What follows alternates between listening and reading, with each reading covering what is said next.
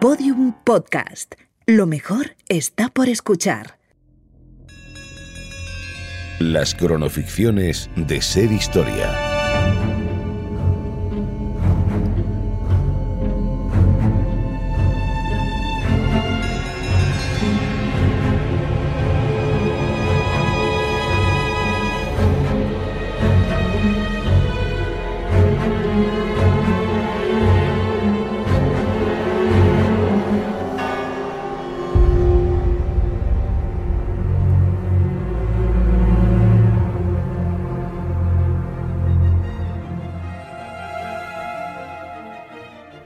Ocasiones la historia tiene su propio ritmo, sus propias necesidades urgentes y sus propios planes al margen de sus protagonistas.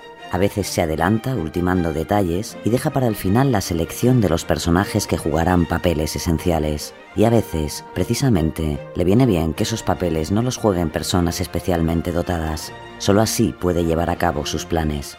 Todos los grandes movimientos son consecuencia de muchos otros pequeños y grandes, de muchas voluntades, de muchos intereses, de muchas circunstancias, de una mezcla específica de muchas inteligencias y de muchas necedades.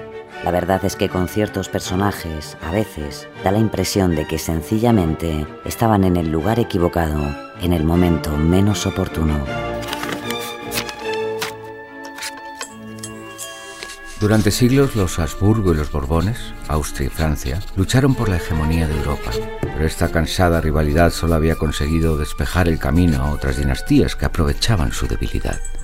No fue sino hasta muy tarde que mi admirada María Teresa, emperatriz de Austria, y Luis XV de Francia resolvieron firmar la paz en una alianza que hiciera más fuertes a los dos reinos. Aunque seguramente demasiado tarde para sus propósitos.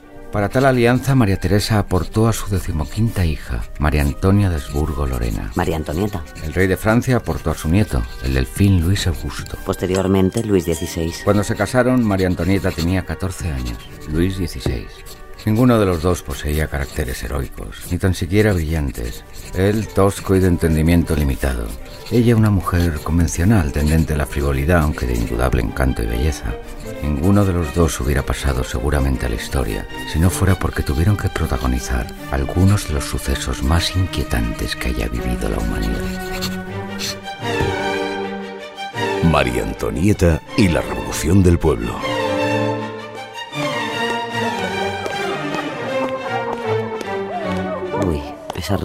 Está con sus damas de compañía. Quizás no sea el mejor momento, Mercy. Tiene que verlo ahora. Majestad, con vuestro permiso. Merci, mi buen conde. ¿Dónde habéis estado toda la mañana? Cierta dama ha preguntado por vos. Majestad, traigo algo que me gustaría que vierais. A solas. Oh, merci. Siempre tan ceremonioso. Podéis hablar delante de mis damas de compañía. De todos modos, tarde o temprano se enterarán de lo que me traéis. Majestad, por favor. Está bien. ¿Nos disculpáis? Sí, Majestad. ¿Qué os ocurre, mi buen Mercy? ¿Estáis pálido? ¿Queréis un dulce? Gracias, mi señora, pero os ruego que prestéis atención a esto. ¿Otro papel? Os lo ruego, ahorradme el bochorno. La reina de Francia no debería perder el tiempo con una literatura tan barata. La reina de Francia no debería ser insultada por su pueblo, Majestad. Y ya no se trata solo de vos. ¿Qué dicen ahora? Que lo lea ella, que no oiga esas palabras de tu boca. Leedlo vos misma, Majestad. Dádmelo, pues. Luis, si quieres ver a un cornudo, una puta y un bastardo, mírate al espejo, mira a la reina y mira al delfín. Vaya, parece que empiezan a afinar con el ingenio. Majestad, no es el único libelo que corre por París. Lo sé, merci. ¿Y qué sugerís que haga? Bueno, no ayuda desde luego su despilfarro. Para Marat y sus escritorzuchos secuaces soy cruel, déspota, casquivana e insensible. El hecho es que me odiaron por no dar un heredero a la corona de Francia y ahora que lo tengo me odian más si cabe. ¿Habéis escuchado esa historia que dice que cuando me dijeron que mi pueblo no tenía pan, yo contesté que entonces comieran pasteles? ¿Puede alguien creerse semejante estupidez? Madame, la situación es grave. Me permitiría aconsejarle fuertemente que modere su nivel de gasto. El pueblo pasa hambre. El pueblo necesita una encarnación del mal, Mercy. Y yo, la austríaca, soy la enemiga perfecta. ¿Qué tipo de reina sería si hiciese caso de las habladurías, mi querido Mercy? Majestad, insisto en que... Son solo palabras, conde. ¿Qué daño pueden hacer las palabras contra la corona? Ah, ya no quiero seguir hablando de esto. Podéis retiraros. Sí, Majestad. Buenos días, Majestad. Me temo que las cosas fuera de Versalles hace tiempo que van más allá de las palabras.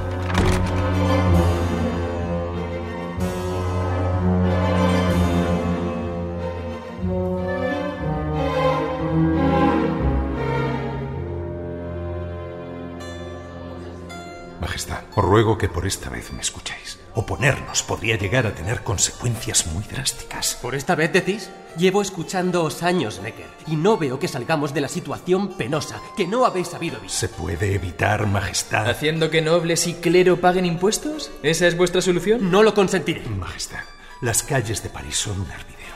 El hambre asola Francia y las provincias empiezan a unirse al clamor.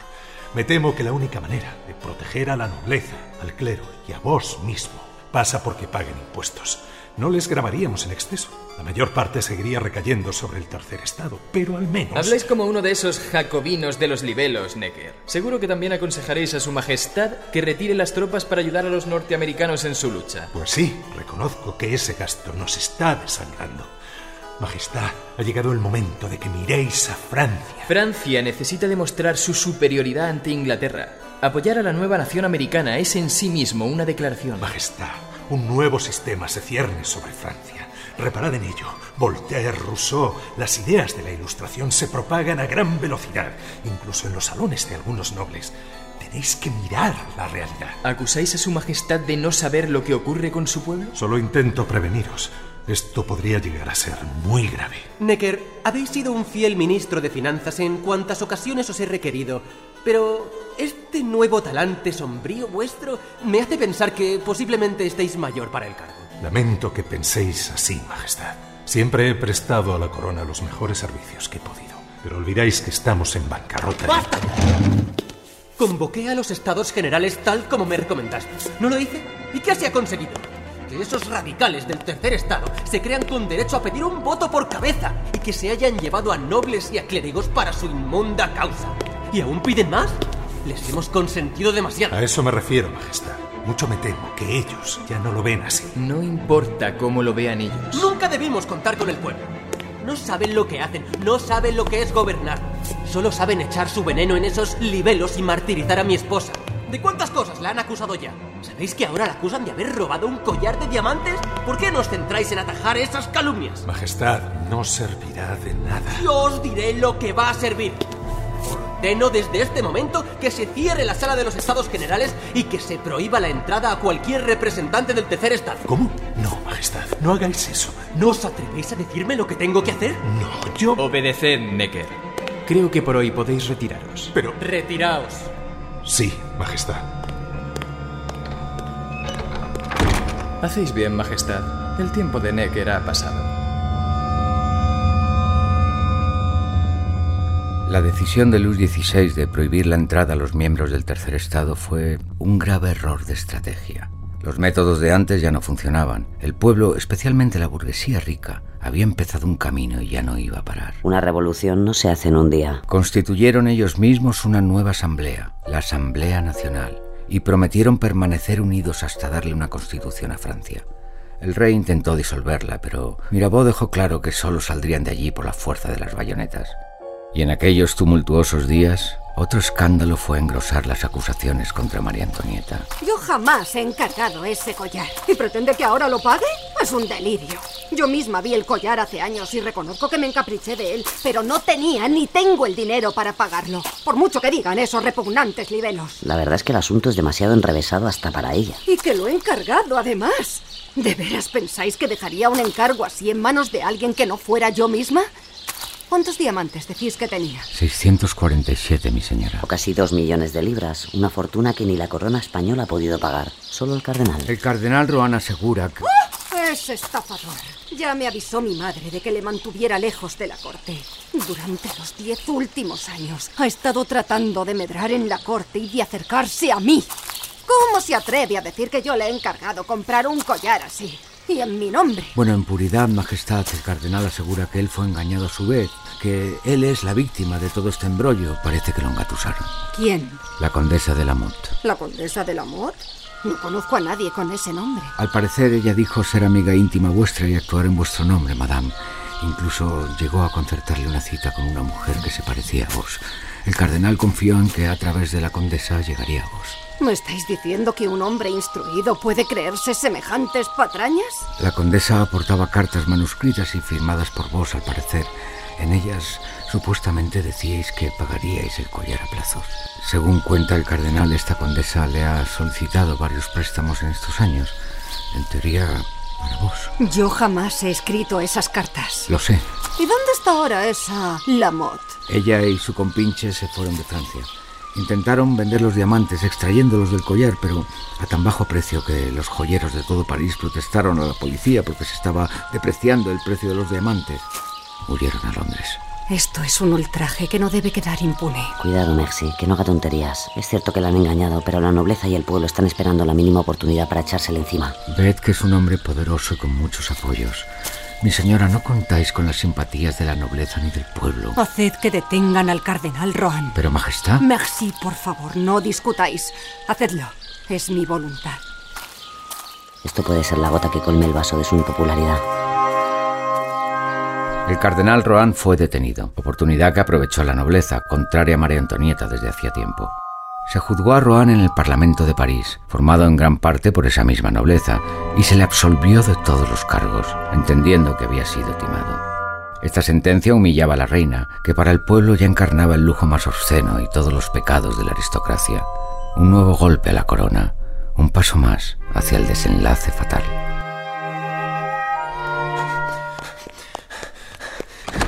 Majestad, Duque, ¿qué pasa? Majestad, una turba ha tomado la Bastilla. El gobernador Lone ha sido asesinado. ¿Asesinado? Yo mismo he visto su cabeza clavada en una pica. Marchan al grito de ¡Viva la República! ¿Es. eh, ¿Es una rebelión? No, Majestad. Es una revolución. Las personas nacen un día, pero a veces mueren en varios. El 14 de julio fue el primer día del resto de la vida de María Antonieta y Luis XVI. O más bien el primer día de su muerte, de la suya y de la de la monarquía absoluta.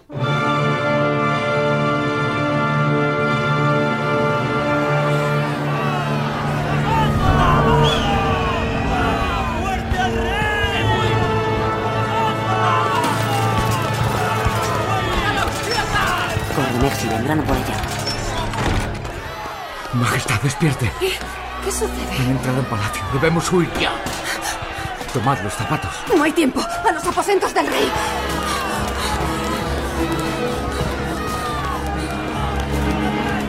¡Abrid! ¡Está cerrada! ¡Abrid! ¡Abrid la puerta! ¡Abrid, Luis, por Dios! ¡Santo, han debido de entrar en la habitación! Deprisa, ya vienen. ¡Abrid! ¡Abrid la puerta! María Antonieta, ¡Por fin! ¿Estáis bien? estamos bien. Los niños, Majestad. Venid aquí, pequeños. Estáis a salvo. Estamos a salvo. Pero solo hemos salvado la vida. Lo demás...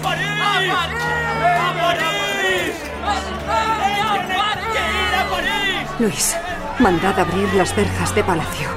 Esa gente no ha marchado seis horas de París a Versalles para contentarse con las migajas de la mesa real. Quieren la corona y pueden cogerla. Marchemos a París. Abrid las verjas del palacio.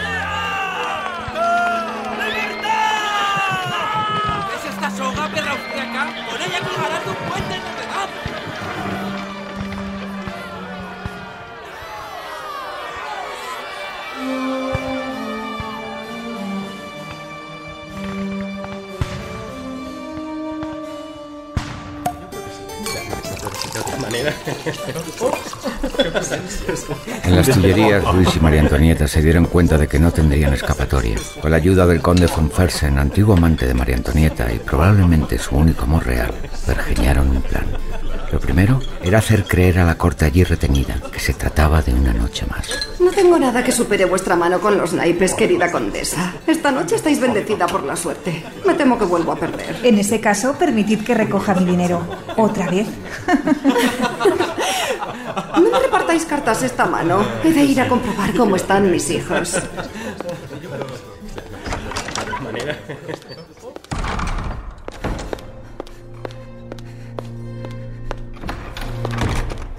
Paulette, ya estoy aquí. ¿Preparaste la ropa que te indiqué? Sí, Majestad. Pues deprisa, vistamos a los niños.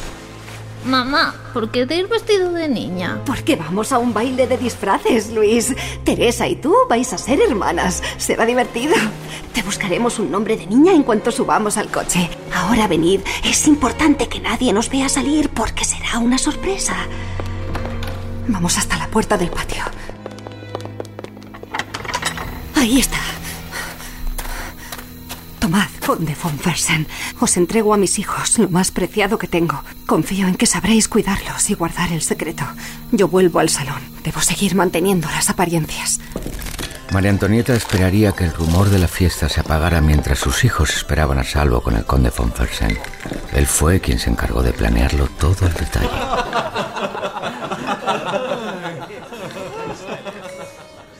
A la hora convenida, la reina subió a sus aposentos y se enfundó un traje gris con un velo que cubría gran parte de su cara. Ella también, como sus hijos y el rey, tendría que interpretar un personaje. Salió al patio sin problemas. Por Dios, por Dios, por Dios, que el rey no tarde. Hay luz aún en su despacho. Luis había recibido la visita de Lafayette casi a las once. Tendría algún asunto urgente que despachar. ¿Pero qué es más urgente que esto? Al fin, la luz se apagó. Una hora más tarde, el rey de Francia subía al coche que había de llevarle hacia la libertad. Lo siento, Monchegui. ¿Estabas impaciente? No sabes cuánto. Vamos. En este caso he de decir que la tradición se ha vuelto en mi contra. Ya sabes que es obligatorio que el ayudante de cámara del rey duerma unido al monarca a través de una cuerda, así que he tenido que esperar a que él fuese a cambiarse. Luego, aprovechando la falta de luz y los doseles de las cortinas que impiden ver mi cama, le he dejado atado a la pata de la cama. Confiemos en que no sospeche antes de tiempo. Cuando sospeche estaremos tan cerca de la frontera que poco podrá hacer. Por cierto, ¿quiénes son estas dos niñas tan guapas? Digamos que Juana y Margarita son nombres bonitos. Hay otros nombres que son horrorosos, como Teresa y Luis. Es fundamental que mantengamos el papel todo lo posible si no queremos ser descubiertos. Tenéis razón. Perdón. Juana y Margarita, hijas de la baronesa de Korff, una aristócrata rusa. ¿Y vos sois? Una doncella al servicio de Madame de Korff, por supuesto. ¿Y yo? Un mozo de cuadra, claro está. Mirad vuestras ropas.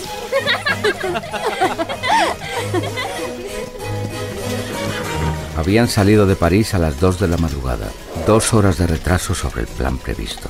Eso, sumado a la avería de una rueda en Chalon, hizo que llegaran a Pont de Sonvel cuando las tropas que debían escoltarles ya se habían marchado. Algunos de los soldados se emborracharon en las cantinas del pueblo y difundieron la noticia. ¡El rey se ha escapado de París! Cuando llegaron a Baguen, un antiguo oficial de postas, ahora revolucionario, les reconoció al instante. No tardó en asociar los rasgos del criado Dupin con los del rey. Seis mil ciudadanos armados y guardias reales les hicieron de escolta de vuelta a París, solo para asegurarse de que no huían de nuevo. Tres días tardaron en hacer de regreso un camino que en el otro sentido habían recorrido en tan solo 20 horas. La humillación siempre es más larga que la libertad.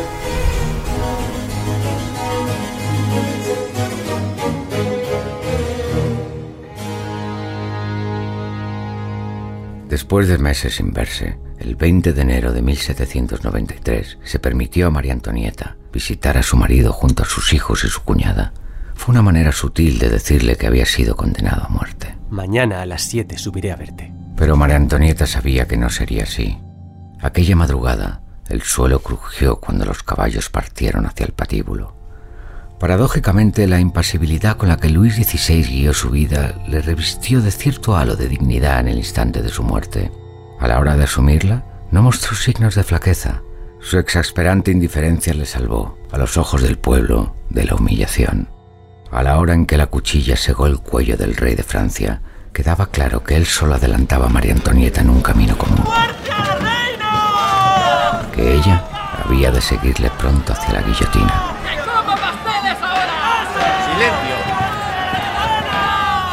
¡Silencio! Decid para que conste en el proceso vuestro nombre. María Antonieta de Austria-Lorena, 38 años, viuda del rey de Francia. Habéis mantenido antes de la revolución y a espaldas de la Asamblea relaciones con el rey de Bohemia y Hungría. No, señor. ¿Negáis haber derrochado de forma terrible las finanzas de Francia? Por supuesto que lo niego. ¿No habéis hecho llegar millones al emperador de Austria para que los empleara contra el propio pueblo francés? Jamás. ¿Fuisteis vos la que enseñó al rey el arte del disimulo con el que engañó a los ciudadanos franceses? Ese buen pueblo que no sospechaba hasta qué grado se podían llevar la vileza y la perfidia? Sí, el pueblo ha sido engañado y del modo más cruel, pero no por mi esposo y menos por mí. ¿Es cierto que con vuestra influencia obligasteis a Luis a tomar decisiones sobre el reino de Francia? Aconsejar a alguien no es obligarle, de ningún modo. ¿Queréis nombrar un defensor? No conozco a ningún abogado. Se le puede asignar si acepta uno de oficio. Acepto. La sentencia aún así ya estaba dictada. No había un solo hombre en toda Francia capaz de defender seriamente al antiguo reino. Una palabra dicha a favor de ella suponía de inmediato una invitación a ocupar la plaza en el banquillo de los acusados. Hay otro asunto que deberíamos abordar, señora. En esta misma corte, su hijo Luis, de ocho años, reconoció haber sido inducido por vos y por vuestra cuñada para practicar sexo. ¿No respondéis? Es fácil hacer decir a un niño lo que vos queréis escuchar. Pido que conste que la acusada no responde a las acusaciones vertidas aquí por su hijo, que contó cómo entre María Antonieta y su cuñada pervirtieron al hijo de la primera hasta el punto de acostarlo entre ambas y obligarle a la más baja depravación. ¡Basta! ¡Basta! Si no he respondido ha sido porque la naturaleza se niega a replicar algo a semejante acusación contra una madre. Creo que cualquier madre que se encuentre aquí me entenderá. ¿Me entienden? ¿Me entienden? El veredicto llegó pasadas las cuatro de la madrugada. Culpable de alta traición a Francia. Y la condena. Muerte en la guillotina. María Antonieta no movió ni un solo músculo. Está aliviada. El fin se acerca. París, a 16 de octubre de 1793. Es a vos, hermana mía, a quien yo escribo esta última vez. Acabo de ser condenada. Estoy tranquila como se está cuando la conciencia no tiene nada que reprocharnos, pero tengo un profundo dolor por abandonar a mis pobres hijos. La idea de estar separada ya para siempre de ellos es el dolor más grande que me llevo al cadalso. Que ellos piensen en mí y no deje yo de inspirarles. Que ellos sientan que, en cualquier situación en la que se puedan encontrar, no serán realmente felices si no están juntos. Que mi hijo no olvide jamás las últimas palabras de su padre. Que no busque jamás vengar nuestra muerte. No me queda más que ocuparme de mis deberes espirituales, pues, como no soy dueña de mis acciones, es posible que me traigan a un sacerdote. Pero yo protesto aquí que no le diré una sola palabra y que lo trataré como a un absoluto extraño. Adiós, buena y tan tierna hermana. Adiós.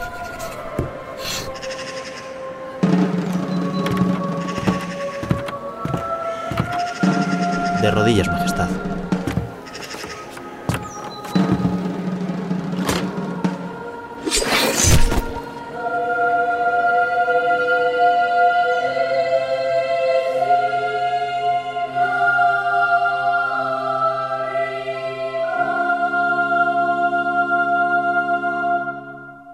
Esta cronoficción han participado Ana Isabel Rodríguez como María Antonieta, Álvaro Ramos como Luis XVI, Nacho Marraco como Merci, José Ángel Fuentes como Necker, Raúl Lara como Noble, Rafael de la Rica como Interrogador. Y las voces invitadas de Alicia Molina, Emma Vallespinos, Pablo Arevalo, Elía Fernández, Alejandro Gutiérrez y Fermín Agustí. Guión de Mona León Siminiani, con la colaboración de Rubén Ruiz con la colaboración en el programa de Juan Ochoa, realización y diseño sonoro Alejandro Otegui y Mona León Siminiani, producción Fermín Agustí, dirección Mona León Siminiani. Este relato es una ficción, no obstante está basado en hechos y personajes reales. Cualquier parecido con la realidad puede o no ser una coincidencia.